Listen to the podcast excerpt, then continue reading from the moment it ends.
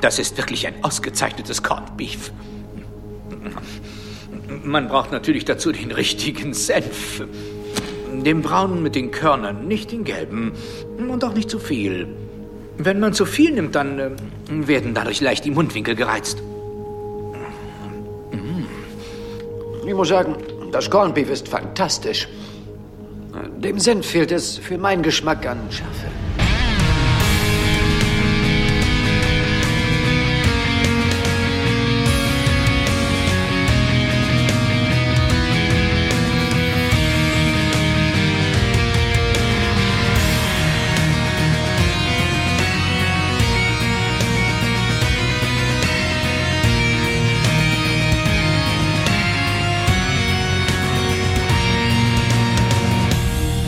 Willkommen in der Folterkammer, in der Kammer des Schreckens und äh, die Folterknechte des Abends äh, oder Tags oder Morgens. Guten Morgen. Wir haben ja gemerkt, äh, die Zeit ist relativ und die Wahrheit flüssig.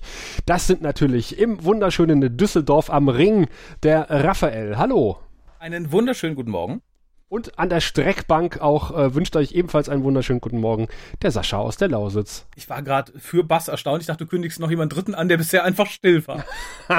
ja, der Heilige Geist ist noch mit dabei. Wir sehen manchmal die Len äh, ver verschwommen im Hintergrund, aber sie hat keine Sprechrolle. Ja, damit hast du aber auch schon klar eröffnet, was wir heute besprechen. Und das werfe ich mal in den Raum, weil ich habe schon angefangen, auf meinem Zettel zu kritzeln, bevor ich es gar nicht mehr lesen kann. Wir besprechen heute die 18. Folge der vierten Staffel Babylon 5 heißt im Englischen Intersections in Real Time. Zu Deutsch den sehr lyrischen, sehr tiefgründigen Titel Das Verhör! Geschrieben als JMS, Regie führte John Lafia. In den USA lief das Ganze am 16. Juni 1997. In Deutschland wurde gefoltert am 19. September 1998. Äh, in den USA kam das mit einem P5-Rating von 8,08 an. Wir Deutschen fanden die Volker wesentlich besser, nämlich mit 8,32. Ja, mit Folter kann man uns begeistern. Das war mein Gedanke. Ich so, jawohl. Der gute John LaFia hat äh, unter anderem war er Mitautor von Chucky. Du magst ja so Mörderpuppen, habe ich gehört. Ja, klar, alle.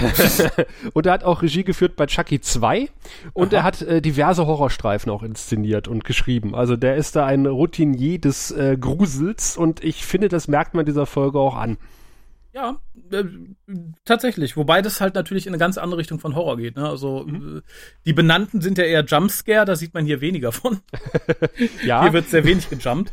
Aber äh, ich werde mich mal bereit erklären, mir oh. die Folter zu geben und den Inhalt dieser Folge zusammenzufassen. Das geht ja relativ schnell eigentlich. Ja, genau. Sheridan ist in einem Verhör. Punkt.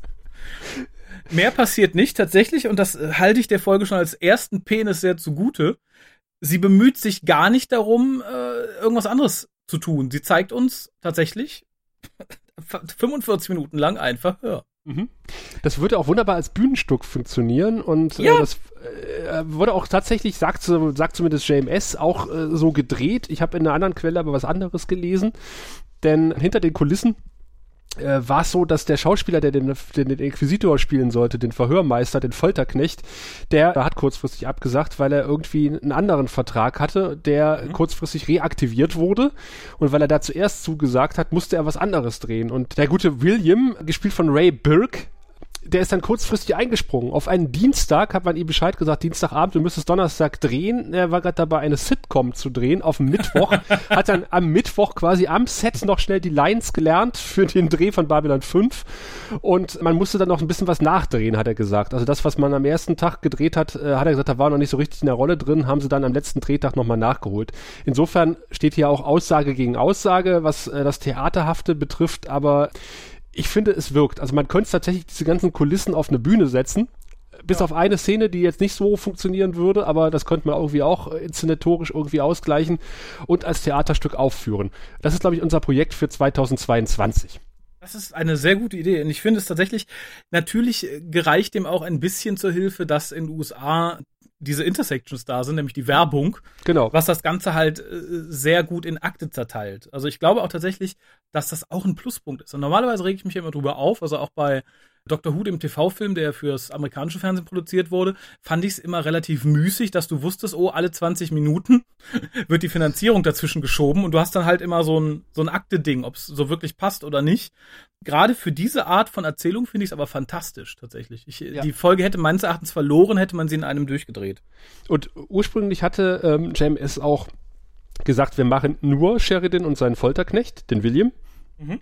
Äh, nicht zu verwechseln mit äh, William the Bloody, äh, nämlich Spike. da gibt es eine andere Folter-Episode bei Angel, die sehr ähnlich ist. Da sagt auch der Folterknecht, er hat selber keine Ambitionen und er macht nur seinen Job. Also es scheint irgendwie bei äh, Verhörspezialisten, wie der gute Kartagia gesagt hat, auf der Jobbeschreibung zu stehen. Ähm, ja, wie du sagst, Jobbeschreibung. Ich glaube, sonst funktioniert das auch nicht. Wenn du da selber mit Herzblut dabei bist, dann machst du, glaube ich, zu viele Fehler, bist zu involviert. Ich glaube, da musst du eine professionelle Distanz wahren. Und äh, dann hat er überlegt, der gute JMS, naja, äh, er hat ein bisschen kalte Füße gekriegt und hat gesagt, naja, so ganz ohne Babylon 5 und andere Charaktere geht's ja dann doch nicht. Und hat noch eine Nebenhandlung geschrieben mit Garibaldi, der auf den Marswiderstand trifft und versucht, denselbigen von seiner Unschuld oder von seiner Gehirnwäsche zu überzeugen. Dann war aber diese Folge hier sieben Minuten zu lang. Die nächste war sieben Minuten zu kurz. Dann hat JMS gesagt, ach, ein Wink des Schicksals. Dann schmeiße ich jetzt die sieben Minuten raus und nehme sie in die nächste Folge. Und wir konzentrieren uns hier tatsächlich nur auf äh, Sheridan und William, respektive noch die anderen zwei Leute, die mit auftauchen und die Sicherheitsleute wir machen nur auf diese beiden Charaktere den Fokus. Und ich finde, dadurch gewinnt diese Folge ungemein. Wir haben im Vorgespräch schon ein bisschen drüber gesprochen, über diese andere Folter-Szene bei oder Folge bei TNG, Chain of Command, die sehr drunter leidet, meiner Meinung nach, dass man da noch eine Zwischenhandlung auf der Enterprise zwischenschneidet. Sehe ich ganz genauso. Mich hat es sogar schon, um das auch vorwegzunehmen, so ein bisschen gestört, dass hier plötzlich die Len auftaucht. Ja, ja in der Tat. hätte das hätte ich tatsächlich nicht gebraucht. Aber springen wir direkt mal zur Folge selbst. Ich muss tatsächlich sagen. Ich weiß, was ich, du jetzt sagst. Ja. Bitte, channel mich. Du lobst jetzt die tolle Einstiegsmusik nicht nur, ich lobe die, den ganzen Einstieg mit ja. dieser Zusammenfassung, was passiert ist. Das hat eine unglaubliche Atmosphäre. Ich bin ja ansonsten kein Freund von so narrativen Erzählungen, bis man da ist, wo man hin will in der Folge. Aber das ist toll. Es ist super zusammengeschnitten. Es, die, die Szenenauswahl ist großartig. Die Musikauswahl ist toll.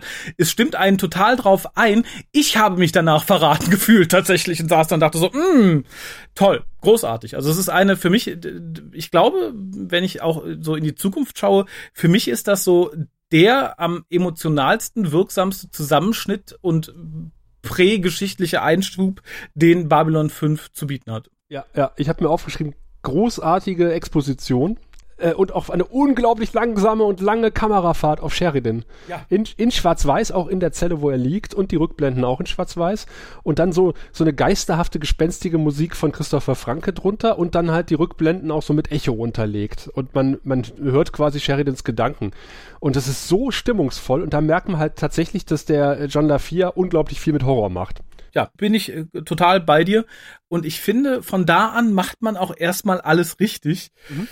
Äh, denn ich finde auch, das, das Auftreten von William, also dem, dem Foltermeister, ähm, ist großartig geschrieben, weil er halt wirklich, äh, es passiert alles wirklich sehr ruhig. Die kommen rein, stellen den Tisch dahin, er stellt sich vor, bereitet praktisch seinen Arbeitsbereich vor und fragt dann wirklich ganz professionell, und das finde ich halt super und zeitgleich auch unglaublich furchteinflößend, ob Sheldon Allergien hätte oder Herzkrankheiten, ob er Medikamente nehmen würde.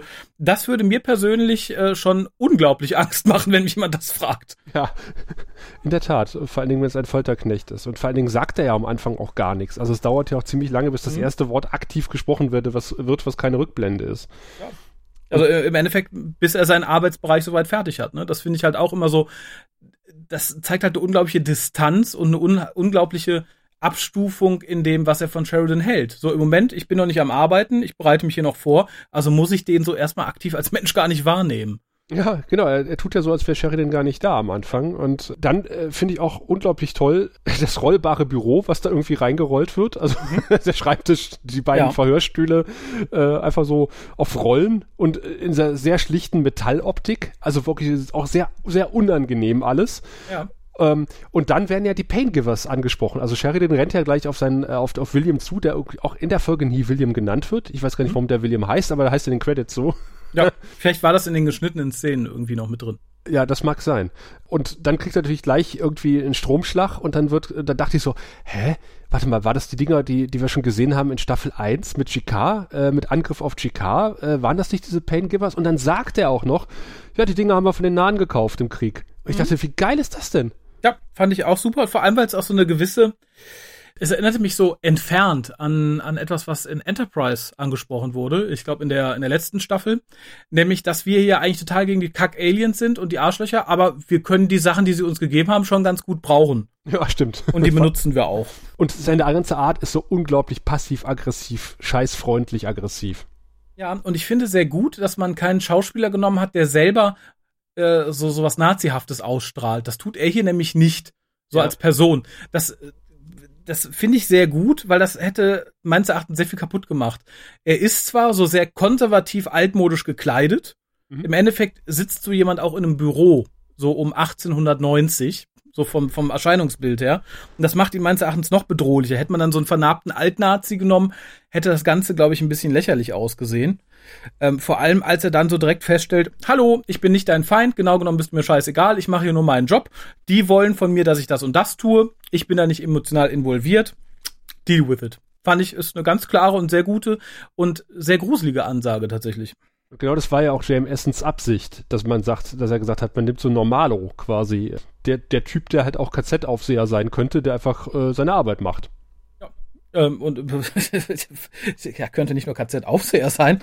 Er macht ja später noch ganz andere Sachen. Es gibt allerdings eine Sache an dem fahrbaren Büro, die mich furchtbar gestört hat. Okay. Um mich jetzt mal so ein bisschen rausnahm. Nämlich, es wird öfter und dann auch noch in Nahaufnahme ja. gezeigt, wie er das Display benutzt, um Knöpfchen zu drücken. Und es ist nur ein ausgedrücktes Stück Papier. Ach so. Und das hat mich total total gestört. Das hätte ich mir eine, eine Untergrundbeleuchtung gewünscht, irgendwas oder altmodische Knöpfe notfalls. Aber die Lösung fand ich dann doch ähm, preiswert.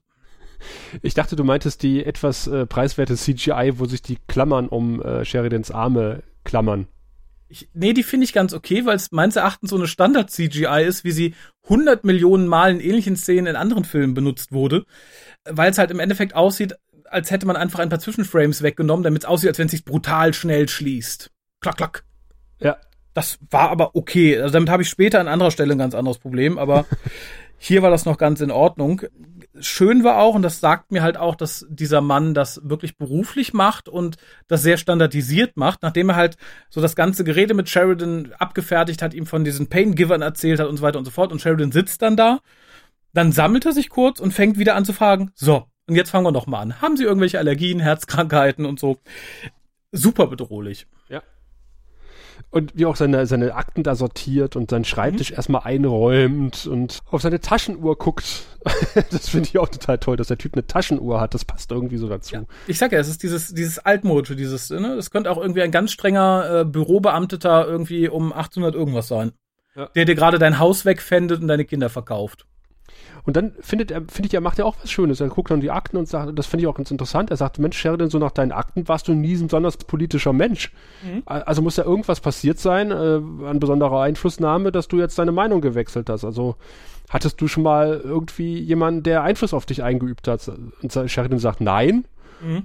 Und dann sagt der Folterknecht zu Recht, äh, oh, da bist du aber ein ganz besonderer Mensch, weil auf mich äh, üben auch Leute Einfluss aus. Äh, es gibt, glaube ich, keinen Menschen auf dieser tollen Welt oder in diesem Universum, der von sich behaupten kann, er agiert ohne fremde Einflüsse.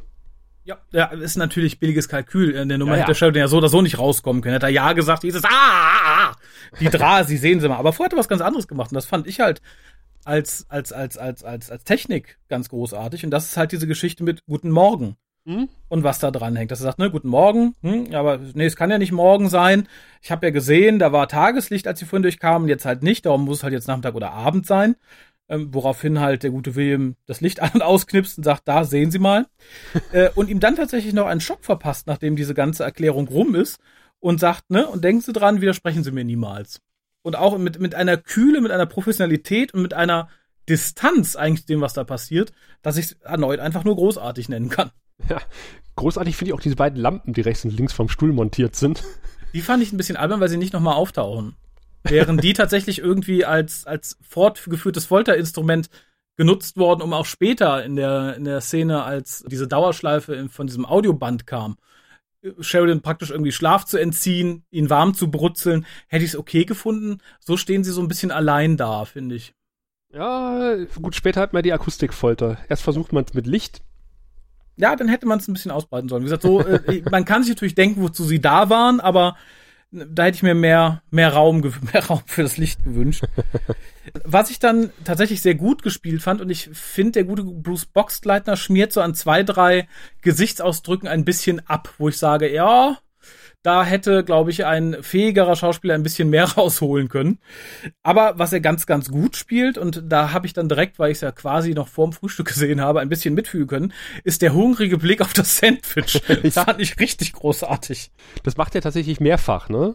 Guckt ja. dann, also äh, der, der Williams packt da sein Sandwich aus und, und äh, da guckt er schon sehr hungrig, der Sheridan. Ja. Und als er dann genüsslich anfängt, sein, sein Sandwich zu schmatzen und dann noch äh, natürlich merkt, greift er das dann auf und fängt dann an zu philosophieren, äh, Senf. Wie, wie wichtig ein Corned Beef ist und äh, die, das richtige Verhältnis zu Corned Beef und Senf und er mag grobkörnigen Penf, habe ich mir noch aufgeschrieben. Also es wird ja ausgiebig über Penf äh, philosophiert. Das ist mir ja. sehr sympathisch. Ja, mir auch. Das ist äh, und ähm, vor allem schließt das, und das fand ich sehr schlau geschrieben vom JMS, aber auch so in diesem Kontext ganz toll, dass sich ja quasi an dieses Verlangen nach dem Sandwich wieder die Diskussion um die Tageszeit anschließt. Ne? Weil es dann sagt, oh, möchten Sie was, können Sie haben. Aber das gibt's ja nur zum Mittag, weil zum Frühstück, das wäre ja nicht gut für den Magen. Ne? Also es kann ja eigentlich nicht morgen sein. Ne? Also müssten Sie jetzt nur sagen, es wäre Lunchtime, dann könnten Sie es haben. Und ich finde, da antwortet Sheridan sehr schlau, als er dann sagt, ja, irgendwo ist bestimmt Lunchtime. Ja, das, das ich finde ich ist so ein so ein schönes Zwischending zwischen, naja, ich widerspreche ihm jetzt nicht, aber äh, ich will mich da auch nicht so ganz auf seine Seite schlagen. Und ich glaube, und das war auch wiederum sehr sehr gut gespielt. Ich glaube, Williams weiß das durchaus zu würdigen. Mhm. Also ich, ich, glaube tatsächlich, das war der er, er, er lobt ja praktisch seine Antwort und ich glaube, das war wirklich aufrichtige Bewunderung in diesem Kontext. Er sagt, mhm, sehr schlau. Die einen hätten jetzt total auf Stur gestellt und hätten weiter gehungert. Die anderen ähm, hätten sich direkt angebiedert und du gehst einen guten Mittelweg. Ja. Und dann gibt es ja so ein bisschen philosophische Diskussion oder Monolog, besser gesagt, wie das nun ist mit der Wahrheit, ne? Also die ist ja sehr fließend. Irgendwann haben die, er hat die Erde gesagt, die Minbari sind unsere Feinde, dann waren es auf einmal nicht mehr die Feinde und er sagt halt, als Soldat muss man halt damit leben, dass die Wahrheit fließt. Mhm. Finde ich, äh, finde ich, sind, sind ein paar äh, sinnvolle Sachen drin. Ja, ich finde auch tatsächlich, Sheridan widersetzt sich dem ja quasi irgendwie dieser Aussage. Mhm. Und ich finde, so ähnlich wie wir schon in vorherigen Folgen gesagt haben, dass ja durchaus was dran ist, was über Sheridan behauptet wird, dass der jetzt quasi mit den Außerirdischen äh, einfach mal den, den menschlichen Präsidenten absägen möchte. Dass da auch an dieser Aussage von, von William durchaus was dran ist zum Teil äh, und Sheridan das ein bisschen zu Unrecht leugnet, finde ich. Sheridan leugnet ja gar nicht so großartig. Er sagt dann einfach nur, er hat recht mit dem Corned Beef, aber der also, ja, könnte ein bisschen schärfer sein. aufs, aufs Essen bezogen ja natürlich. Und ich muss tatsächlich sagen, sowohl William als auch Sheridan setzen ihr Essen sehr gut in Szene. Also ich fand Williams Essen wirklich, das hat auch mir Appetit gemacht als hungrigen, nicht gefrühstückt habenden Podcaster. Und Sheridans Gestopfe danach, mhm. ähm, am Anfang, als er anfängt zu essen, fand ich sehr gut. Äh, dieser Blick, dieses, oh, es könnte vergiftet sein, das war das, wo ich sagte, okay, da hätte vielleicht der Schauspiellehrer noch mal ein bisschen nachbessern sollen. Das fand ich halt ein bisschen zu over the top dafür, dass der Mensch wirklich sehr hungrig und äh, ausgezehrt sein sollte. Aber als er dann quasi fertig gegessen hat in der Diskussion und praktisch so das letzte Stück in sich reinstopft, diese Erleichterung und dieses, hahaha, ich bin jetzt satt, ich fühle mich nicht mehr ganz so hilflos. Ich kann jetzt praktisch in der Diskussion ein bisschen wieder das hohe Ross für mich einnehmen, indem ich halt über diesen Senf philosophiere und sein Geschwafel über die Lüge ein bisschen wegwische. Das spielt sich ganz toll in diesem letzten Bissen und dem Gesichtsausdruck daraufhin wieder. Ich fand es richtig großartig. Ja, auf jeden Fall. Übrigens hat Boost Boxleitner äh, im Verlauf der Dreharbeiten vier Sandwiches verdrückt, weil sie die Szene immer wieder drehen mussten. Also spricht auch gegen äh, das Theaterstück, aber vielleicht wollte man aus verschiedenen Perspektiven. Und er hat äh, zumindest bis zum Erscheinungspunkt des Buches, aus dem ich das zitiert äh, habe, gesagt, er hat seitdem auch kein Corned Beef Sandwich mehr gegessen. Da kann ich ihn verstehen, ich finde Corned Beef auch nicht lecker. Nee, das ist auch so ein komisches amerikanisches Press, Ding. Das ist so ein Presszeug, oder? Das ist wie Spam in dünnen Scheiben. Ach, das ist das. Ist das jetzt nicht, äh, ja, ja. Ja, stimmt. Ich, äh, das das kenne ich aus der Dose. Ja, genau. Also ich glaube, dieses Dose-Spam und das dünn aufgeschnitten irgendwie, das ist dann, glaube ich, dieses Corned Beef. Das ist halt irgend so ein, so ein Presshäckselzeug. Ich finde es auch ganz furchtbar. Ich hätte auch diesem älteren Herrn eher zugetraut, dass er irgendwie äh, Roastbeef isst oder so. Ich wusste, dass du Roastbeef erwähnen würdest, weil ich musste die ganze Zeit, ich dachte, er hat es geistig die ganze Zeit als Roastbeef verortet. Ah, ja, das ich hätte ich gut gefunden, aber Corned Beef finde ich eh. Das würde ich essen, wenn ich so hungrig wäre wie Sheldon, vermutlich. Ich musste da nämlich an eine Drei-Fragezeichen-Folge denken. hätte er mal lieber seine Zähne in einen Rettich statt in ein Roastbeef versenkt. Blut und ein bisschen Senf. Nicht ungewöhnlich, wenn Roastbeef auf dem Toast war. Ja, und hier haben wir einfach ein bisschen Gelee und ein bisschen Senf, nicht ungewöhnlich, wenn Corned Beef, Senf und ein bisschen Gift im Sandwich war. Denn das fand ich auch wieder sehr schön, ähm, weil ich, ich finde, das, das ist tatsächlich irgendwie so klassisch. Ja. Ich, ich, ich weiß nicht mehr klassisch was, klassisch böse, klassisch, Fol klassisch Folter. Es ist halt einfach so klassisch, dass er sagt so, ja, ne, ich habe halt immer ein bisschen Gift gegessen. Ich finde es ja schön, dass er sagt, er weiß nicht, wofür diese Allegorie stehen sollte mit dem Gift. Mhm. Aber es klappt. Ne, aber keine Sorge, sie sterben nicht. Macht sich währenddessen Feierabend fertig sozusagen und sagt, na, ich komme wieder, wenn die Leute hier sauber gemacht haben. Das ist auch geiler Spruch, oder? Ja, und ja, und das finde ich jetzt halt auch so, mich persönlich würde das auch total einschüchtern, dass er sagt, na, ich weiß, hier geht's gerade gleich ziemlich ab mit ihnen, sie werden äh, kotzen und einkacken. Da habe ich keine Lust mehr, es anzusehen. Auf Wiedersehen. Ich glaube, allein die Psyche sorgt dann schon dafür, dass du dich total voll kotzt. Ja, das dachte ich auch, das sieht man Sheridan aber auch an. Ja, es ist natürlich auch vielleicht sogar streitbar, ob irgendetwas auf dem Sandwich war oder ob das schon gereicht hat, dass er es nur gesagt hat. Ja, nachdem man drei Tage nichts gegessen hat, glaube ich, äh, hilft einfach so ein Sandwich unter ein böser Gedanke schon allein zum Kotzen. Ja, eben. Also ich, ich sage, ich glaube, darüber kann man sich streiten, ob es halt wirklich ähm, ver, äh, vergiftet war oder nicht. Und dann, als er wiederkommt, passiert tatsächlich etwas, äh, was du von ansprachst mit den Fesseln, was mich so ein bisschen nervte. Weil es halt so irgendwie Klischee, aber sehr unrealistisch ist. Und zwar, ne, er gibt dann Sheridan halt irgendwie seine Aspirin oder sein, keine Ahnung, seine, seine Salzlösung, dass er halt das Ausgekotzte wieder irgendwie ein bisschen ausgleicht und ist sehr freundlich. Also ich fand äh, tatsächlich, würde es man sich besser wissen, dann wäre das so eine Art Bonding-Moment zwischen den beiden gewesen. Ich glaube, Sharon hat sich in dem Moment auch ein bisschen besser gefühlt ihm gegenüber. So eine, ach guck, der versorgt mich, der ist nett, ja, ne? Es ist ja mhm. auch eine, eine bekannte Taktik. Und dann setzt er sich auf den Stuhl und dann springen die Fesseln wieder zu, ja, was halt ja. sagt so, ne, er ist doch eigentlich noch böse, bla bla bla. Und dass Sheridan sich zufällig genau so auf den Stuhl setzt, dass die Beine genau an den Stuhlbeinen sind und nah genug dran, dass die Schellen so zuspringen können, das finde ich albern.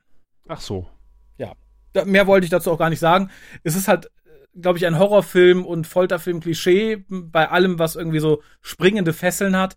Aber ich glaube, niemand setzt sich freiwillig so auf einen Stuhl, dass das möglich wäre. Vor allem, wenn man weiß, dass dieser Stuhl das kann. Dieses Eben. Feature verbaut hat. Ja, und ich glaube, auch wenn dir gerade schlecht war und du hast die Seele aus dem Leib gekotzt irgendwie über Nacht, dann setzt du dich nicht so angespannt gerade auf den Stuhl. Dann hängst du erstmal wie einen Schluck Wasser in der Kurve und hast die Beine möglichst nach vorne.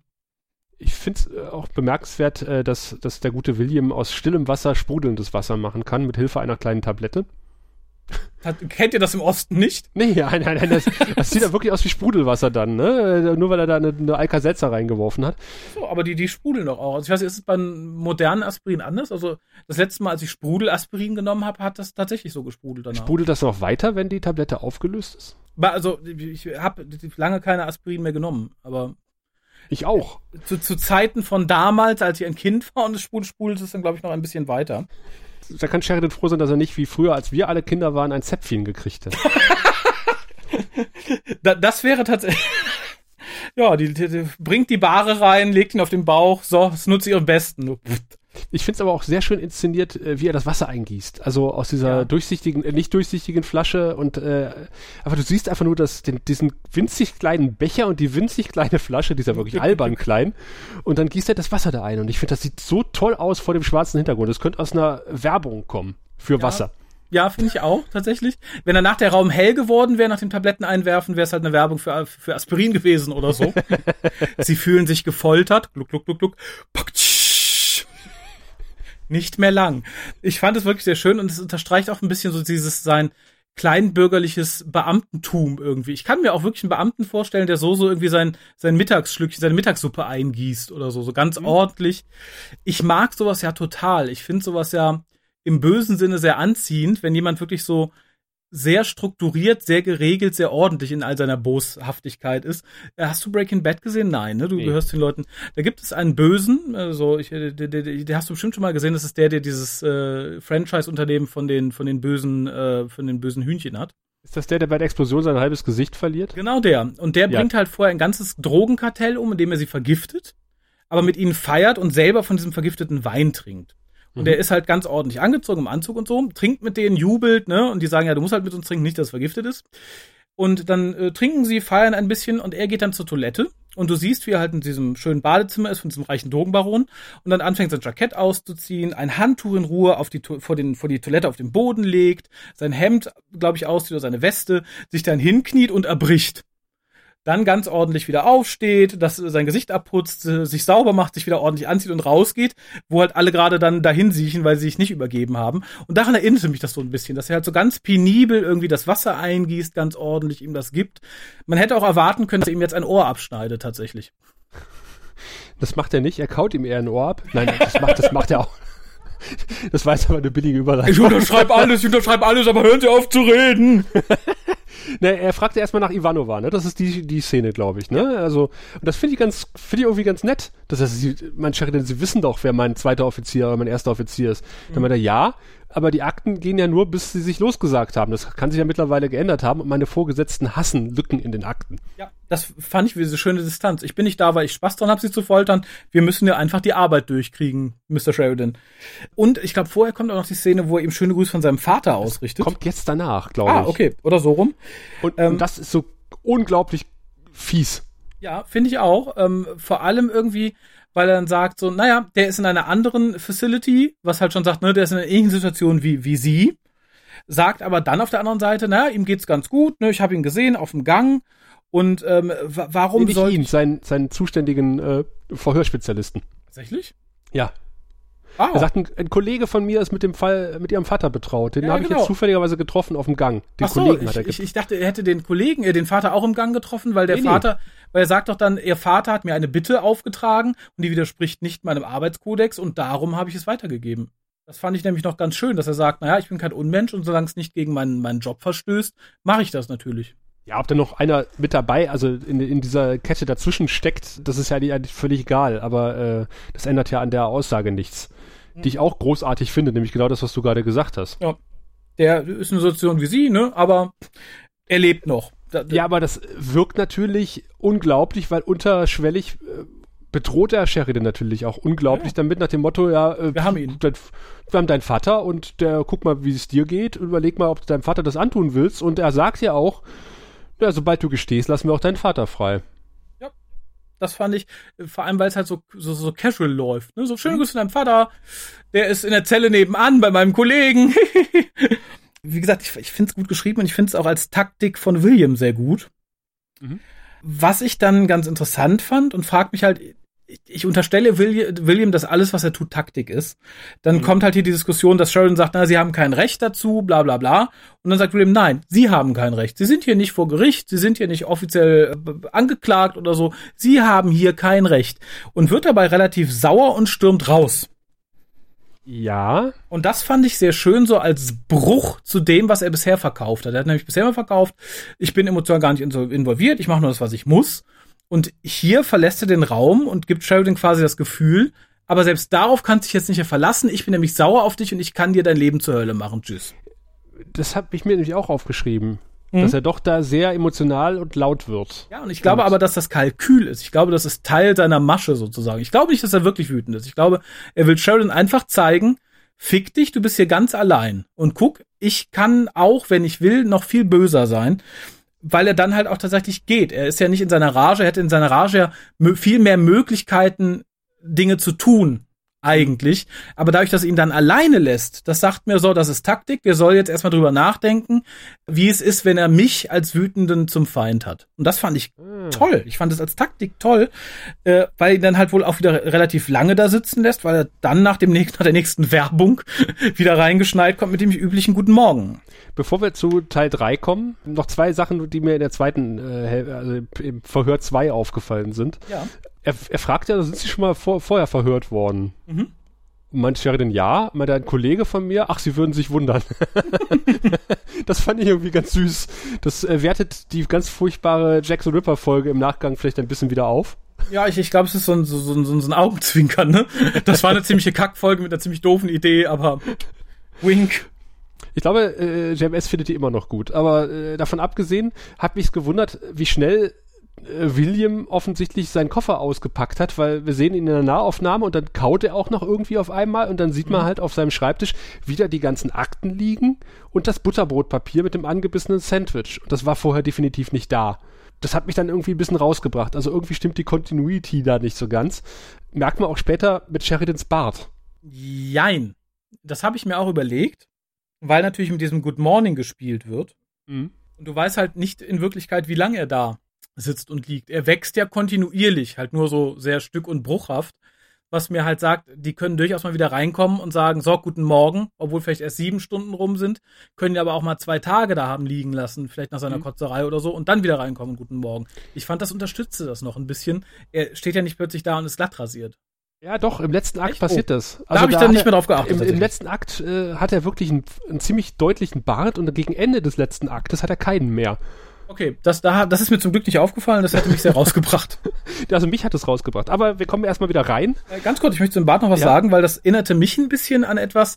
Das wird in diesem, in dem, dem Rahmen natürlich zu weit führen, aber es gibt eine sehr schöne Mission Impossible Folge aus der, aus dem Remake von den, aus den 90ern, wo sie auch jemanden entführen, auch in so eine einsame Zelle verfrachten, äh, unter Drogen setzen, dass er so halb benommen ist, also so ein bisschen wie Sheldon hier am Anfang, und halt immer wieder mit ihm interagieren und ihm dann praktisch sagen, so, du warst jetzt irgendwie äh, zwei oder drei Wochen da, äh, es ist alles vorbei und dann gesteht er halt bla bla bla. Und ihm das zu verkaufen, haben sie ihn halt, als er komplett weggeschallert war, äh, künstlich so Bartstoppeln angesetzt, dass er im Spiegel halt sieht, oh, ich bin hier tatsächlich schon sehr lange. Und da musste ich so ein bisschen dran denken, weil theoretisch wäre das auch mal abgesehen vom letzten Akt, hier für Sheridan möglich gewesen. Das hätte alles äh, praktisch an einem Nachmittag abgehampelt werden können, wenn man ihn entsprechend unter Drogen gesetzt hätte. Oder in 45 Minuten. ja, ist ja Realtime sozusagen. Ja, ich habe mir auch gedacht, Mensch, dieser William, entweder hat er Gleitzeit, entspannten Arbeitgeber oder er hat mehrere Zellen, um die er sich kümmert. Ich denke mal, das ist wie bei der mobilen Krankenpflege, ne? Der wird von einem zum nächsten fahren. schön. Mobile Folterknillpflege. Ähm, schön fand ich übrigens, bei dem Akt davor war das, glaube ich, also praktisch beim zweiten, nachdem das mit diesem Good Morning abgehampelt war, kommt er rein und sagt Good Morning und erst dann geht das Licht draußen an. Das fand ich, ja. ist ein ganz kleines, ganz kleines Ding, was aber bestimmt auch Sheridan irgendwie aufgefallen ist, was dem Ganzen nochmal praktisch so einen Nachtritt verpasst. Das fand ich toll. Das fand also, ich auch super. Sowohl von der Inszenierung her, als auch, was natürlich von William Absicht war, als, als Foltermethode, ne? Zu sagen, so, da hast du dich drauf verlassen, guck mal, jetzt habe ich wieder Guten Morgen gesagt, Licht geht jetzt erst an. Haha. fand ich wirklich, fand ich großartig. Ähm, dann käme jetzt der Auftritt des Drasi, oder? Genau. Mhm. Und ein cooles Recording-Device. Also William kommt wieder rein, der Koffer steht erstaunlicherweise schon da, mhm. als er reinkommt. Dann hebt er ihn wieder hoch und setzt ihn auf den Schreibtisch. Also da, wie gesagt, es gibt ein paar Kontinuitätsfehler da drin. Und, und dann schiebt man aber irgendwie oder führt man einen Drase hinein und baut ein ziemlich cooles Audio-Device auf auf dem Tisch, wo ich dachte, das hätte auch in Star Trek stehen können. Das sah sehr trackig aus. Ja, stimmt. Und das wäre halt so das Pendant zu den Knöpfen gewesen, die ich mir statt des ausgedruckten Displays auf dem Tisch gewünscht hätte. Ja, das stimmt. Es ist, glaube ich, eine umgeba umgebaute Tischlampe, wie man relativ eindeutig sieht. Ja. Aber es sieht trotzdem cool aus. Das stimmt. Und was, was dann halt passiert, ich glaube, beim ersten Mal war es mir nicht so gewahr. Hier konnte man so ein bisschen mit dem Finger dran fühlen, obwohl es unglaublich gut gespielt ist. Und das ist halt dieser arme, gequälte Drasi, der halt sein Geständnis abgibt, dass sie halt Sheridan manipuliert hätten. Und quasi vor Sheridan, dass man weiß, okay, Sheridan ne, muss irgendwie drauf reagieren und tut es dann entsprechend auch, indem er halt sagt, ah, ihr Drasi seid doch so ein starkes Volk was ich schon so ein bisschen, bisschen weit hergeholt finde, wenn man sich anguckt, wie die Drasi bisher so dargestellt wurden. Äh, jein. Also ich habe mir auch gedacht, so Mensch, so hast du einen Drasi echt noch nie gesehen. Drasi sind vielleicht nicht ein starkes Volk, aber ein starkköpfiges Volk. Ja, gut, das stimmt. Die sind immer so sehr polternd und äh, rot gegen lila, weißt du noch, oder grün gegen lila damals, diese ja, ganze Geschichte. Und, und huch, vielleicht ist das ein unsichtbarer Feind, vielleicht steht er gerade bei uns. Da musste ich so dran denken. ja, ähm, aber so einen weinerlichen Drasi haben wir echt noch nie gesehen. Also nee, ich finde, das da wirkt dadurch. Da gebe ich dir tatsächlich und er spielt es halt auch ganz toll.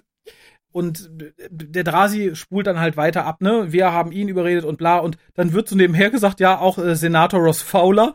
Und dann äh, unterbricht William ihn halt kurz, sagt so, ja, eigentlich hat er gar nichts damit zu tun, aber den, der, der stört den Präsidenten auch. Dann können wir den direkt irgendwie mit ausschalten. Fahren Sie fort, lieber Drasi, wir schneiden das später. Das fand ich war so eine großartige Aussage, ja. die auch wieder total erschreckend wirkt, ne? Weil halt Sheridan weiß, okay, ich bin hier totaler Willkür ausgeliefert, wenn die auch diesen Senator einfach mal so draufnehmen können. Und im Endeffekt, und ich finde, das war so das erste Mal, dass es Sheridan gegenüber gesagt wurde, es wird später noch ausformuliert, dass sie sagen, wir können auch einfach all den Scheiß fälschen. Mhm. Indem wir ihn halt bearbeiten, manipulieren. Der Drahte sagt dann halt, er hätte Angst, woraufhin Sheridan sagt, ja, ne, wir, wir haben alle Angst, aber gib ihnen nicht, was sie wollen, mhm. dann wirst du quasi entbehrlich. Und dann passiert das, was passieren musste. Der Drasi weigert sich und wird dafür bestraft. Ich dachte mir, warum lassen sie Sheridan reden? Aber dann ist mir auch klar geworden, okay, das ist halt alles Teil der Taktik. Ja, die wollten ihm halt zeigen, hm. guck, wenn du jemanden überredest, sich zu wehren, hm. dann sieh hier, was mit dir passiert. Ich fand es nur tatsächlich ein bisschen, weiß ich nicht, überinszeniert, glaube ich, in dem Moment. Also jetzt nicht nur für den Zuschauer, sondern auch für die Situation an sich. Weil natürlich, ne, es wird dem Drasi gesagt, das ist deine letzte Chance. Wenn du dich jetzt weigerst, ne, und der Drasi sagt, ja, ich weiß, es ist meine letzte Chance, ich weigere mich trotzdem. Und statt dass man ihn dann einfach abführt, wie man ihn reingebracht hat, mit drei Wachen und sagt, so, hier Raum 17, fährt man eine ne, ne Bahre rein, kettet ihn darauf fest und fährt ihn dann raus. Das fand ich ein bisschen too much dafür, dass man praktisch Sheridan nicht gezeigt wird, was mit diesem Drasi auf der Bahre passiert. Naja, ja, ja, das wird ja schon irgendwie indirekt gezeigt, ne? Also, äh, und vor allen Dingen bereitet das halt die Szene später vor. Ich meine jetzt nicht, natürlich zeigt man auch später hier mit dem Elektroschock und dem Schrei, dass das Licht dann ausgeht. Das meine ich nicht. Aber wozu hat man diese Bahre reingefahren, ihn drauf festgebunden und rausgefahren? Das hätte dieselbe Wirkung gehabt, wenn man gesagt hätte, führen Sie ihn ab in Raum 17 und man hätte ihn, wie man ihn auch reingezerrt hat, rausgezerrt und dann eine Minute später Schrei und Lichtblitz. Das fand ja. ich so. Oder glaubst du, dass halt allein diese Bahre als so großes Symbol gemeint war für später, dass auch Sheridan weiß, oh, jetzt kommt die Bahre, dann weiß ich Bescheid. Die bringen ja. mich nicht nur zur Toilette, die. Ähm ja, genau das glaube ich. Also der weiß okay. ja, was dann passiert, wenn du auf diesem Ding landest und dann wirst du rausgeschoben und die Hoffnung war vermutlich, dass er irgendwie auf halber Strecke sagt, halt, halt, halt, halt die Bahre an, ähm, ich gestehe. Hm, ja gut, das, äh, als, als, als dieses Symbol lasse ich es lass ich's gerne stehen. Hast du den Drasi erkannt? Ich habe im Vorspann den Namen gelesen, aber wieder vergessen. Insofern nein. Es ist Wayne Alexander, den wir alle kennen als Lorien und als ja. Jack the Ripper. Tada! Ach, so schließt sich der Kreis. Ja, ein schöner Zirkelschluss. ah ja, ich fand aber tatsächlich, es ist ein sehr guter Drasi. Ja. Was ich ein bisschen albern fand, aber was man natürlich auch machen muss, damit es hinterher, damit es auch wirkt, ist nämlich, als die beiden sich dann erstmal weiter unterhalten. Mhm. Und ich musste sehr an Top Secret denken. Wo bringen Sie den Mann hin? Nirgendwo hin. ja, das stimmt. Aber ich glaube, das Klischee musste irgendwie sein, oder? Und dann, dass halt das Licht flackert und man den Schrei hört, dachte ich so, ey, wie scheiße ist eure Elektrik? ja, aber das ist ja auch wieder Kalkül, ne? Das ist absichtlich. Ich frage mich halt nur, ob Sheridan das glaubt, wenn er weiß, dass die Elektrik der Zukunft eigentlich sowas nicht mehr macht. Ja, das, das, das also ist so. Mh. Also ich würde von so einer professionellen Foltereinrichtung einfach äh, aus, davon ausgehen, dass die ein vernünftiges Stromnetz haben, dass die auch mal einen elektrischen Stuhl betreiben können, ohne dass überall das Licht flackert. Ja, eben. Und darum glaube ich, ich glaube halt auch, dass Sharon das eigentlich weiß. Und darum fand ich es halt etwas übertrieben. Ja, also das fand ich wirklich eine Portion too much. Aber ähm, ich finde es ganz schön, dass jetzt auch nochmal gesagt wird, naja, also man, wir brauchen ein echtes äh, Geständnis von dir, weil wenn wir jetzt irgendwie einen Telepathen holen und dich hier umpolen lassen und da kommt ein anderer Telepath, macht einen Scan, der kriegt das raus. Das fand ich großartig. Ja. Äh, aber da bin ich tatsächlich noch nicht. Ich bin so ein bisschen so. vorher. Du bist jetzt praktisch schon im, im, nächsten Verhör wieder, ne? Nee, das ist tatsächlich nach dem, nachdem sie den Drasi rausgefahren haben. Tatsächlich? Ach, ach, das ist die Zahl, die ich hier nicht lesen konnte. Ja, tatsächlich. Ja, finde ich sehr gut. Und es, äh, im, im Lurkers Guide war halt genau das irgendwie als Bemerkung angegeben, was hiermit wieder widerlegt ist quasi, weil da wird halt gesagt, die scheinen ja gar nichts von dem Wissen zu wollen, die wollen ja offensichtlich nur brechen. Ja, und es wird genau hier gesagt, warum. Ja, aber trotzdem finde ich den Einwand ganz valide, äh, dass man doch durchaus einen Telepathen hätten holen können, um, sag mal, nicht invasiv ein paar Angriffspläne von Sheridan rauszuholen zum Beispiel, dass der, äh, das verraten wir jetzt noch nicht, weil wir, wir sehen es ja in der, in der nächsten, einer der nächsten Folgen, was er mit den Telepathen vorhat zum Beispiel. Ja, aber ich glaube, das geht doch einfach, wenn du ihn einmal gebrochen hast. Wenn er eh deinen dein Scheiß unterzeichnet oder so, ich glaube, dann kannst du ihn auch viel einfacher scannen, ohne dass er irgendwie Gegenwehr leistet. Na gut. Also das wär, wäre so meine Theorie. Insofern finde ich es okay, dass man ihn hier erst bricht und dann versucht, Informationen aus ihm rauszukriegen. Ja gut, lass ich gelten. Dankeschön. äh, ja, und dann verlässt halt der gute William den Raum und macht sich in Dauerschleife an. Ja. Ich frage mich, ob das so der persönliche Touch ist. Wir erfahren ja gegen Ende der Folge, dass es halt noch weitere seines Jobs gibt. Ob der dann seine eigene Aufnahme hat oder ob äh, Sharon hier das Glück hat, dass William der ist, der auch alle Bandansagen gesprochen hat in seiner Ausbildung oder so. Äh, fand ich ganz gut. Und hier bei diesem, in dieser Werbepause quasi, wird relativ offensichtlich, dass die Pausen, die wir dazwischen sehen, sehr unterschiedlich in der Länge sind, weil diese muss relativ lang sein, denn äh, William kommt wieder äh, und nimmt Sheridan seinen Tropf ab und sagt, naja, wir ernähren dich jetzt nicht weiter intravenös, das darf ich nicht, äh, solange du nicht kooperierst. Es war ja schon schlimm genug, dass ich dir nichts Festes zu essen mehr geben durfte, was mhm. mir sagt, wir haben ja eine ganze Menge verpasst quasi. Wir haben verpasst, wie er überhaupt das erste Mal intravenös ernährt war. Er scheint ja auch dran gewöhnt zu sein ein bisschen und seien es nur ein oder zwei Tage, dass man es ihm dann hier halt direkt wieder wegnimmt. Das kann ja nicht erst eine halbe Stunde dran gewesen sein oder so. Ja, ja, ja. Das fand ich tatsächlich interessant, was mir halt sagt, dass dieser Bruch zumindest der einzige längere ist, wenn nicht alle halt entsprechend lang waren. Und das äh, fand ich fand ich gut. Also generell finde ich das, was sich dann auch anschließt, so die Hauptaussage, ähm, unglaublich perfide, aber ja. auch unglaublich schlau. Dieses ich halte dich nicht hier fest, du hältst dich hier fest. Du hast die Macht. Du musst nur reden, dann kannst du gehen. Ich finde, das ist so die Endkonsequenz, wenn du hoffst, dass du jemanden schon so weit hast, dass er das wirklich auch glaubt. Ja, ist so ein bisschen, da packt er so nach der Peitsche das Zuckerbrot aus. Ja. Und umsäuselt ihn. Ich fand übrigens, bevor die Szene kommt, äh, den Ausstieg und den Einstieg in die Szene total großartig, wo die Kamera oben an der Decke hängt. Ja. Und man sieht den, den Raum von oben. Und man sieht aber jetzt hier auch schon, dass Sheridan da ernsthaft überlegt. Und so ein, zwei Mal kurz davor ist. Ja, wobei ich finde, dieses, ne, du hältst dich hier, du musst nur äh, tun, was wir sagen, dann ist es okay. Ich finde, da ist er relativ schnell dabei, durchzublicken und zu sagen, naja, wenn ich das tue, dann werden sie mich aber töten. Mhm. Äh, was ein valider Einwand ist, der, glaube ich, aber auch nur noch kommt, wenn du noch halt wirklich entsprechende Kraft hast und noch nicht so arg drüber nachdenkst, das zu tun, was sie wollen. Und ich glaube, was dann halt kommt, ist halt dieses, diese ganze Erzählung, ne? Nö, das, die wollen dich ja nicht töten, weil dann wärst du ja ein Märtyrer und die wollen halt ein Symbol, darum wirst du erstmal leben. Und guck, ich sag immer, die Wahrheit bestimmt werden sich irgendwann holen, aber solange hast du ein schönes Leben, die wollen bestimmt auch, dass du reist, dass alle das sehen. Ähm, das fand ich ganz schön und da bricht es für mich ein bisschen ein, als die Land erscheint. Ja, in der Tat. Bruce Boxnet hat übrigens gesagt, er hat ein paar Mal irgendwie äh, noch ein bisschen mehr so gespielt, als würde Sheridan drauf eingehen, als würde er brechen. Das hat aber JMS gesagt, das will er nicht. Äh, okay. er will halt eher sowas haben. Das finde ich schade, tatsächlich. Ja, und ich finde es eher schade, dass wir hier die Len irgendwie noch brauchen. Ja. Die dann auf einmal, äh, Mera Furlan musste wahrscheinlich vertraglich bedingt äh, in einer gewissen Anzahl von Folgen auftauchen. Zwar nicht als Sprechrolle, aber sie stand jetzt halt äh, zumindest in Sheridans Vision hinter seinem Folterknecht. Ja, und das und, fand ich halt albern, ja, ähm, und das bringt mir halt die Kraft, um da durchzuhalten. Ja, genau das. Und ne, weil danach kommt halt auch dieses sein, definitiv, sein definitives Nein, mache ich nicht.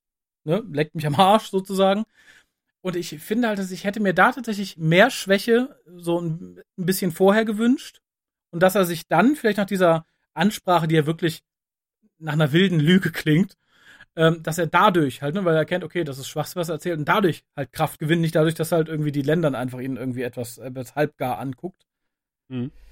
Ähm, Aber ich, äh, ja. das war ein bisschen vorher schon, weil du sagtest, äh, wir, wir wollen dich reisen lassen und mhm. sowas. Und dann sagt er, äh, nein, niemand wird dich umbringen. Und dann, ja. während er das sagt, stockt er und sagt, naja, ich habe gesagt, ich sagte die Wahrheit. Ja, also, irgendwann schon. Na klar, irgendwann kommen die und bringen dich um, wenn du, wenn du irgendwie schon vergessen bist. Ja, genau. Und sowas. Das fand ich. Finde ich, find ich super. Ja, finde ich. Ja, und vor allem ist es halt auch diese Mischung aus, guck, ich bin ja eigentlich auf deiner Seite. Ich sag dir die Wahrheit, darum kannst du auch all den Rest glauben, du unterschreibst das, dann hast du zumindest noch ein paar Monate Urlaub bis du vergessen bist. Und ich finde da wieder sehr schön. Und ich glaube, da ist es nicht so hundertprozentig Kalkül. Ich glaube, es ist dann äh, zum gewissen Teil mhm. auch wirklich ernst gemeint, weil er sagt dann wirklich, auch so leicht erregt, naja, dann liegt es nicht mehr in meiner Hand, ich bin weg, tschüss und geht. Ja, ja, ja. Tatsächlich habe ich auch gedacht, der ringt hier echt um Fassung. Nachdem Sheridan auf sein Geständnis gespuckt hat, ja. im wahrsten Sinne des Wortes, ja. ich glaube, damit hat er nicht gerechnet. Er hat gedacht, er hat ihn soweit. Dachte ich nämlich auch, und weil er geht dann wirklich etwas erregt. Ich frage mich halt auch so ein bisschen, das, ich weiß nicht, das, das wird nie wieder angesprochen, die Folge, oder? Also groß. Ich, ich weiß nämlich nicht mehr, wie es weitergeht. Weil dadurch, dass er auch am Ende ersetzt wird, frage ich mich halt, wie viel seines eigenen Wohles eben an seinem Job hängt, ne? wenn er es schafft oder nicht schafft oder so. Weil es wirkt so ein bisschen so, oh Kacke, mir geht ein Bonus oder oh Kacke, die töten meine Tochter. Er stürmt dann halt raus und dann macht die Regie was ganz Schlaues. Er kommt dann nämlich wieder rein und ab diesem Moment hat diese letzte Szene zwischen den beiden ein, ein unglaubliches Gefühl von Dringlichkeit und Ja. Hektik und, und das fand ich gut. Es ist halt alles ein bisschen schneller, was passiert.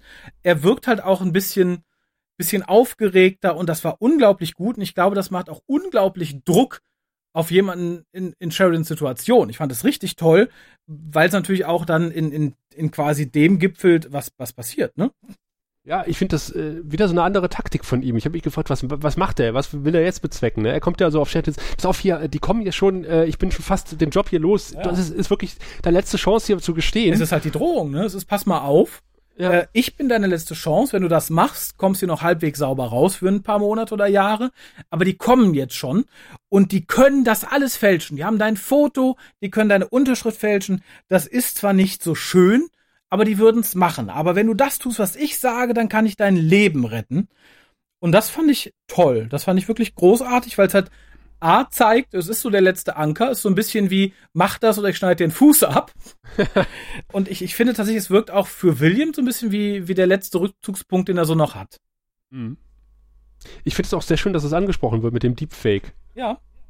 Äh, Äh, dass er sagt, okay, also, aber es werden halt immer Zweifel bleiben. Wir können ein Video von dir machen, wir können eins faken, aber das ist halt nicht das gleiche, als wenn du dich irgendwo hinstellst, weil es wird immer irgendwer sagen, äh, das ist gefälscht. Und äh, dann kommt halt dieses, das fand ich tatsächlich ein bisschen schnell, diese Unterhaltung so, ne, du kannst das System halt immer bekämpfen, solange du halt ähm, dich nicht brechen lässt und so. Und dann fand ich Williams einmal sehr schön, ja, aber kannst du gewinnen? Und Sheridans dann, ja, solange du Nein sagst. Solange jedes Mal, wenn du Nein sagst, gewinnst du halt ein bisschen dann gegen dieses System. Das finde ich halt sehr ehrenvoll, aber auch ein bisschen esoterisch schwurbelig. Ja, gut, das hat er von Dylan wahrscheinlich. Ja, aber das finde ich halt im Zusammenhang so ein bisschen weltfremd. Ne? Natürlich kann er Nein sagen und sich wie der Gewinner fühlen, wenn er dafür dann gleich auf den elektrischen Stuhl äh, gepackt wird und ähm, trotzdem irgendwie von ihm ein Fake gemacht wird und alle glauben's, dann hat er trotzdem verloren. Also es ist halt, Ja. ne? Ich glaube, er denkt jetzt in dem Moment, okay, äh, ich werde jetzt gleich sterben, aber ich sterbe aufrecht. Als Ja. aufrechter Mann, ich bin nicht gebrochen. Die haben es nicht gepackt. Genau, ich bin ein Gewinner. Aber das ist halt so, ne, dieses Ich bin ein Gewinner ist so ein bisschen wie die anderen Kinder mobben dich nur, weil sie eifersüchtig auf dich sind. Das ist halt so, ne, das kann man Aber sich ich- einreden, aber wirklich gewonnen hast du dann nicht. Aber ich finde das so toll, wie Sherin das sagt. Ja. Every time I say no. Ja, ja, das ist There are four lights! Ne, also so ein bisschen. Und da muss ich tatsächlich sagen, gewinnt meines Erachtens aber trotzdem Sir Patrick Stewart gegenüber. er bringt es ein bisschen besser rüber. Wie gesagt, ich finde es nicht schlecht. Ich finde es aber gerade in dem Zusammenhang, nach dem, was alles vorher gesagt wurde und so, dann bist du vielleicht der Gewinner der Herzen. aber, aber mehr halt auch leider nicht. Wie grinsend er, da liegt er schon auf der Liege. Ja. Und, und äh, äh, William kommt nochmal und sagt so, hier, pass auf, äh, willst du nicht doch? Und er sagt, nein. und er freut sich so richtig, dass er Nein sagen darf. Ja, und dann wird natürlich das runtergespult, also Aber du vorher wolltest schon. die Musik loben. Ja, habe ich damit. Die Musik ist sehr, sehr gut an dieser Stelle und da streicht halt dieses Hektische irgendwie noch. Und ich mag vor allen Dingen auch über weite Teile den Mangel an Musik. Ja. Es gibt, wenn überhaupt, sehr zurückhaltende Musik. Franke kann ja wirklich auch wirklich auf die Kacke hauen, wenn er will. Äh, und hier hält er sich wirklich sehr zurück. Und teilweise hört man nur so ein, ich habe extra darauf geachtet und irgendwann, nur so ein, so ein, so ein Windrauschen Ah, okay. über weite Teile der Folge. Finde ich wirklich Weil- gut. Ja, total. Weil das ist äh, so eine Folge, wo weniger mehr ist. Ja.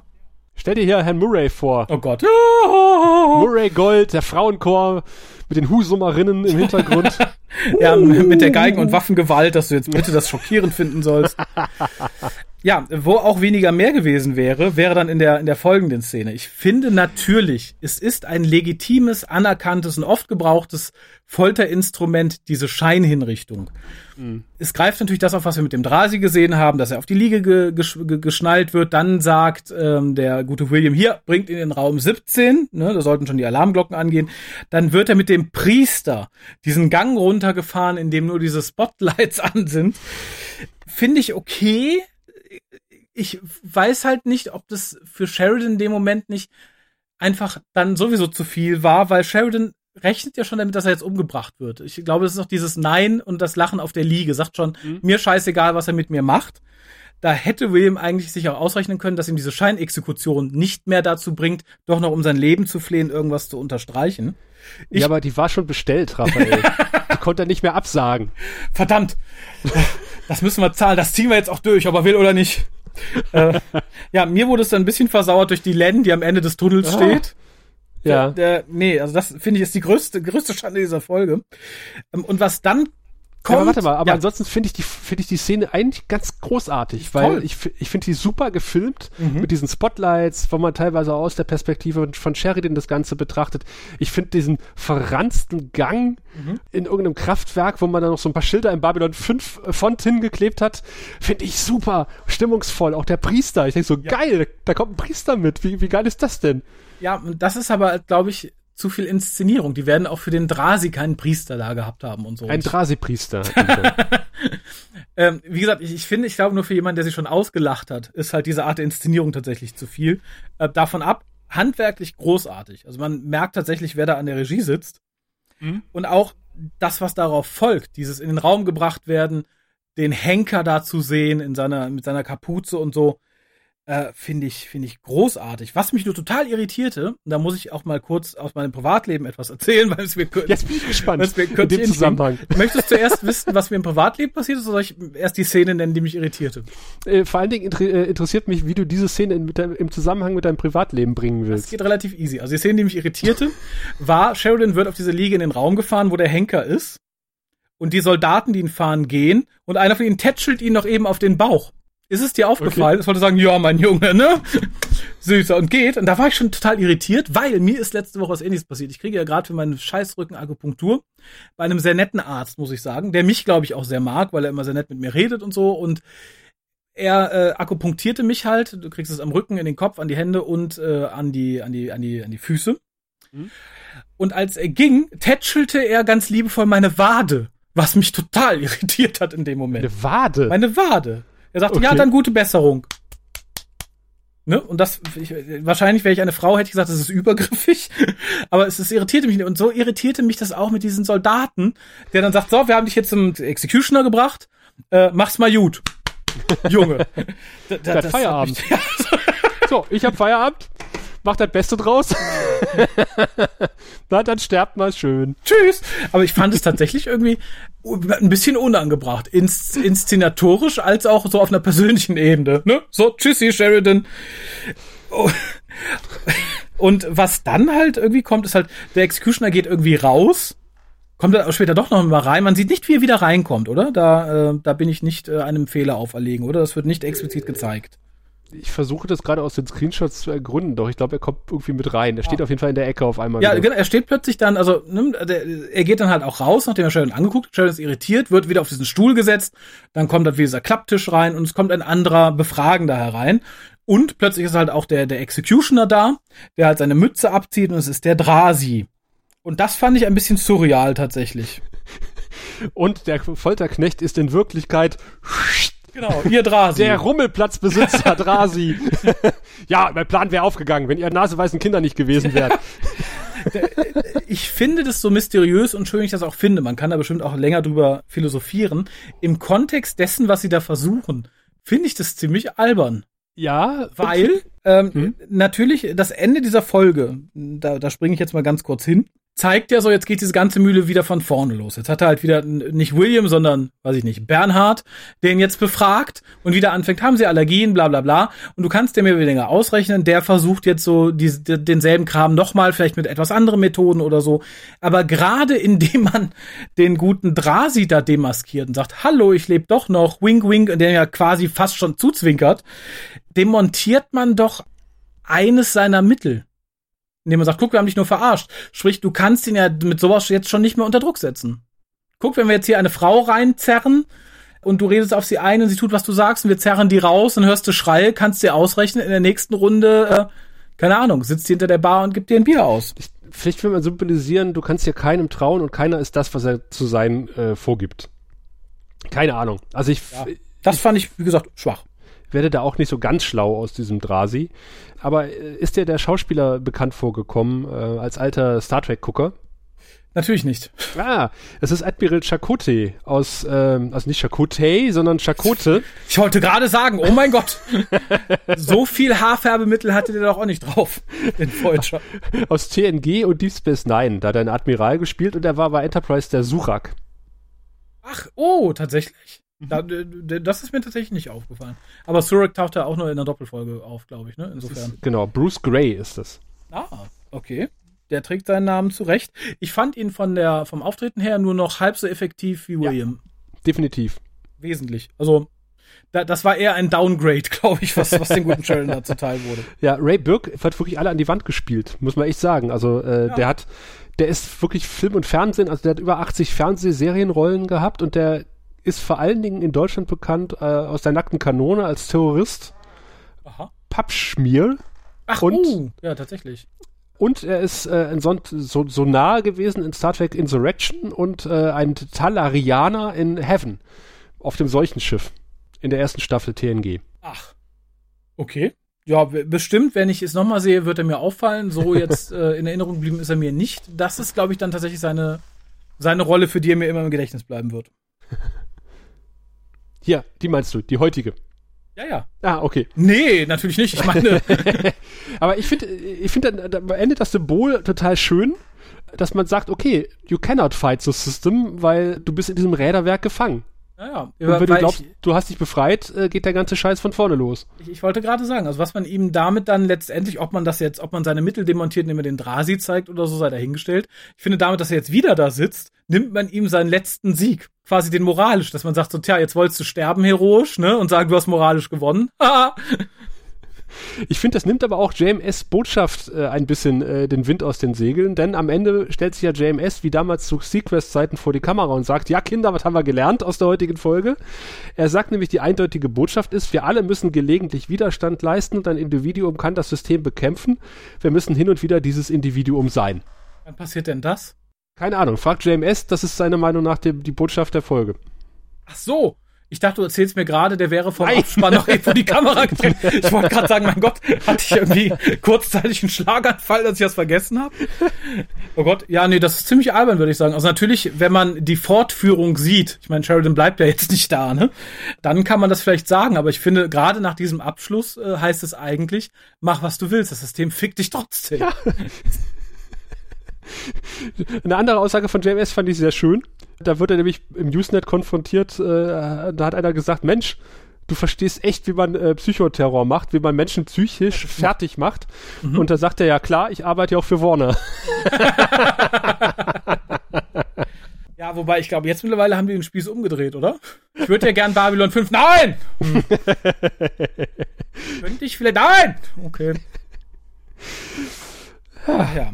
Ja, aber ich, ich wäre am Ende. Ja, also ich auch. Mehr, mehr äh, als Sheridan tatsächlich, der jetzt quasi wieder am Anfang steht. Ich habe auch kein Trivia und keine Aussagen von JMS mehr, außer dass JMS natürlich im Lurkers Guide nochmal bestätigt, das, was wir schon ein paar Mal eingeworfen haben. Hätte er Zeit gehabt und äh, das definitive Wissen gehabt, eine fünfte Staffel zu machen, zu dem damaligen Zeitpunkt, als er die vierte Staffel geplant hat, wäre ja. das quasi das Ende der vierten Staffel gewesen. Hm. Okay. Äh, ja, fände ich gut. Hm? Hätte gut gepasst. Wir erinnern uns, das, das tatsächliche Ende der vierten Staffel ist auch eine sehr dialoglastige Folge, die ich auch sehr großartig finde. Das stimmt. Das ist, das ist aber die verschobene, ne? Ja, nee, das ist die in, in 100.000 und eine Million ja, ja, genau. Jahren. Genau. Ja, ja, die ist wirklich, ähm, es ist, glaube ich, fast meine zweitliebste Folge. Ah. Ja, ich, ich, ich fände es tatsächlich sogar besser, das als Staffelabschluss, wenn man dann sagen kann, okay, die nächste Staffel beginnt in einem nicht näher bestimmten Abstand in einem zeitlichen. Weil ich ja, glaube, stimmt. das hätte ihm ganz gut getan, weil theoretisch könnte man ja sagen können, der war jetzt sechs Monate da oder ein mhm. halbes Jahr oder so oder ne, nur vier Tage. Ich finde dadurch, dass er jetzt ja relativ schnell wieder in der Normalhandlung irgendwie Fuß fasst, äh, verliert es ein bisschen an Gravitas. Ja, das wäre auch mal ganz interessant zu erfahren. Dann äh, müssen wir nächste Folge mal darauf achten, ja. ob da gesagt wird, wie lange Sheridan weg war tatsächlich. Ja, das würde mich wirklich interessieren, weil es wird ja damit gespielt, auch ihm gegenüber. Und das finde ich sehr gut. Mhm. Ja, ich äh, wär, wäre tatsächlich durch Äh, was tun wir denn jetzt? Kann uns das jemand verraten? ja, ein kleiner, äh, nicht mehr ganz so dicker Centauri kann das verraten. Sehen Sie, wir Centauri haben sechs. Äh, und jede Zahl steht für ein bestimmtes Niveau von Intimität und Lust. Also es beginnt bei eins und das ist, na ja, ja, ja. Dann kommt zwei und wenn man fünf erreicht hat, dann... Ja, ja, schon gut, Wirr, ich habe verstanden, alles klar. Ja, bis zu sechs Penisse sind zu vergeben und Raphael, ich tätschel jetzt einfach mal virtuell deine Wade und bitte dich mal deine Penisse, nein, das, das wäre, wenn ich das so formuliere, doch hol deine Penisse raus.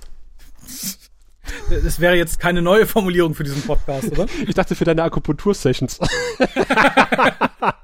da liege ich glücklicherweise auf dem Bauch. Wer weiß, wo der Gute mich sonst getätschelt hätte. Ja, für die Leute, die im Grauen Rad auf die Webseite gucken, denen wird nicht entgangen sein, dass ich diese Folge als zumindest eine meiner, wenn nicht gar die Lieblingsepisode irgendwie benannt habe. Wie sollte es da anders sein? Dass ich zumindest alle sechs Mal raushole. Was ich genau damit mache, weiß ich noch nicht. äh, denn tatsächlich, ähm, ich habe ein paar Bedenken. Okay. Ich würde jetzt mit allen Sechsen losfeuern, aber damit würde ich ein paar anderen Folgen Unrecht tun, denn ich finde, es ist eine großartige Folge. Sie ist großartig geschrieben, großartig inszeniert, die Ideen dahinter sind toll.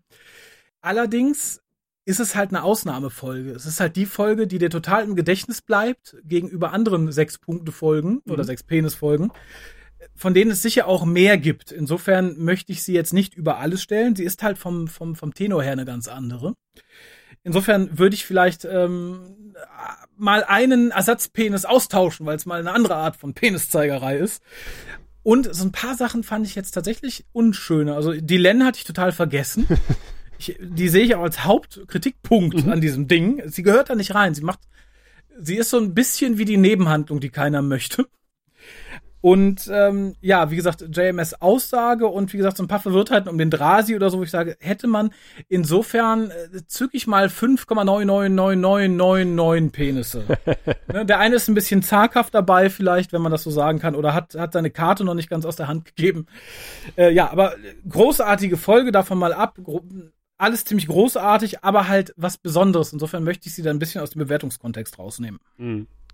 Okay, ja, natürlich ist das eine herausragende Folge, weil sie einfach ganz speziell ist. Aber ich finde auch, das ist natürlich auch nach der großartigen Folge letztes Mal mit äh, der Bar-Szene, die mhm. auch großartig inszeniert war. Man merkt halt hier wirklich, äh, Babylon 5 traut sich hier Sachen. Das mit einer äh, stolz geschwellten Brust sozusagen, also mit, mit aus dem Brustton der Überzeugung. Ich glaube, das hätte man in der ersten Staffel noch nicht so gemacht und hier merkt man halt, die, die Serie ist erwachsen geworden und sagt, wir machen jetzt mal was äh, ganz Besonderes und den Mut, so ein Bühnenstück quasi zu machen. Finde ich großartig. Ich finde es großartig inszeniert. Natürlich, die Len ist so ein bisschen der Wehmutstropfen auf dem Ganzen. Wenn man das jetzt sich so ganz genau anguckt, dann merkt man ja auch manchmal, dass der Koffer da nicht stehen sollte, wo er steht, dass das Butterbrotpapier schon da liegt, wo es eigentlich nicht liegen sollte. Solche Kleinigkeiten. Sheridans Bart, der mal wächst und mal wieder nicht. Aber das alles stört ja nicht, also so wesentlich, weil ich finde, das ist ein großartiges äh, Schauspiel, es ist großartig inszeniert, äh, man hat unglaublich, also ich habe unglaublich viel Spaß, diese Folge zu gucken und äh, ich möchte jetzt mal leicht abgewandelt Picard und auch den äh, wahrscheinlich Titel dieser heutigen Episode zitieren. Da sind sechs Penisse. Sicher, dass da nicht nur 5,999999 Penisse sind. So viel wie ich sage sind da, lieber Raphael. ja, die, die Wahrheit ist äh, fluide, wie man so schön sagt. Ähm, aber ganz kurz noch, und zwar las ich im Lurkers Guide war es, glaube ich, dass das Ganze äh, quasi äh, seinen Ursprung gefunden hat in einem Film, den ich mir jetzt dringend mal angucken möchte, nämlich Closet Land. Mhm. Äh, über eine Kinderbuchautorin, die in einem dystopischen Land ebenfalls zu einem Verhör geschleppt wird. Ich musste die ganze Zeit an Toiletten denken. Wer weiß, vielleicht das ist der Kern der Sache. Klosettland. Klosettland. naja, und für die Leute, die sowas generell gerne mögen, ist mich persönlich, ist es vom Stil natürlich ein bisschen was anderes, aber ähnlich spaßig, insofern man sowas so nennen kann, weil es nicht mit Folter zu tun hat, sondern mit Verhör. Da gibt es einen ganz großartigen deutschen Spielfilm, nämlich Der Todmacher mit Götz George. Ah. Basierend auf äh, realen Verhörprotokollen äh, eines, eines Mörders, des guten Herrn Hamacher, Hamann, hm, ich habe Hamann, glaube ich. Äh, kann ich jedem empfehlen. Ist, ist ähnlich toll inszeniert und ähnlich gut gespielt und macht halt auf eine ähnliche Weise Spaß. Mhm. glaube ich. Äh, wobei JMS natürlich auch aufs heftigste dementiert hat, dass äh, seine Folge auch nur im entferntesten auf äh, Closettland äh, basiert, weil er gesagt hat, naja, es wird halt gefoltert und es wird Psychoterror gemacht und wenn zwei Menschen das gleichzeitig ins Drehbuch schreiben, heißt das nicht, dass die abgekupfert haben voneinander, weil es ist einfach genau das, was er sich hat erzählen lassen von, äh, von Folterknechten und von Leuten, die gefoltert wurden, wie halt Folter funktioniert. Ich finde, da hat er irgendwie auch einen ganz guten Punkt. Uh, ja, generell schon. Das ist aber halt auch das, was über die Star Trek-Folge gesagt wurde. Mhm. Und die ist halt stilistisch sehr viel anders. Die Fotos, die ich jetzt von Closetland gesehen habe, die sind halt sehr viel näher an ah. dem, was äh, JMS da gerade gemacht hat. Insofern möchte ich mir nichts unterstellen und es ist natürlich immer so, dass wenn du dich auf Zeugenberichten basierend irgendwie mit dem Stoff auseinandersetzt, dass du da viele Ähnlichkeiten drin hast. Insofern äh, ist es ja auch Wurst. Die Folge ist großartig. Ne? Ich kann man nichts anderes sagen, egal wovon er sich hat inspirieren lassen oder nicht. Ja, ja, richtig. Na, wir sind gespannt, ob die nächste Folge großartig wird oder doch eher eine Folter. Und wenn ich das so richtig gesehen habe, müssen wir beide sie auch nicht besprechen. Da haben sich andere freiwillige äh, Folterknechte gefunden, die das übernehmen wollen für uns. Ja. Wir lassen euch jetzt mit äh, auf der Streckbank äh, quasi zurück und lassen euch gespannt zurück auf in zwei Wochen, wenn wir uns dann wieder hier zusammenfinden, in welcher Kombination auch immer, um das Werkzeug äh, der Vergeltung zu besprechen.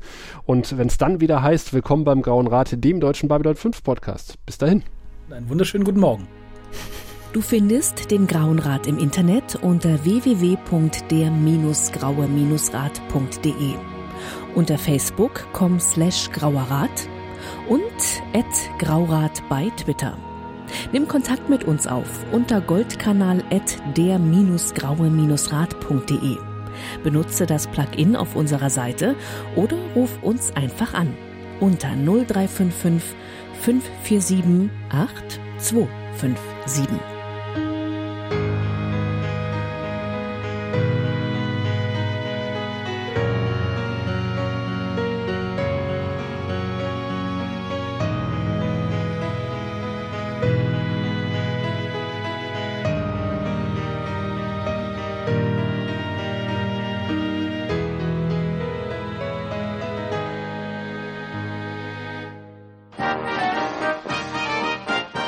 Produktion des Podcast Imperiums.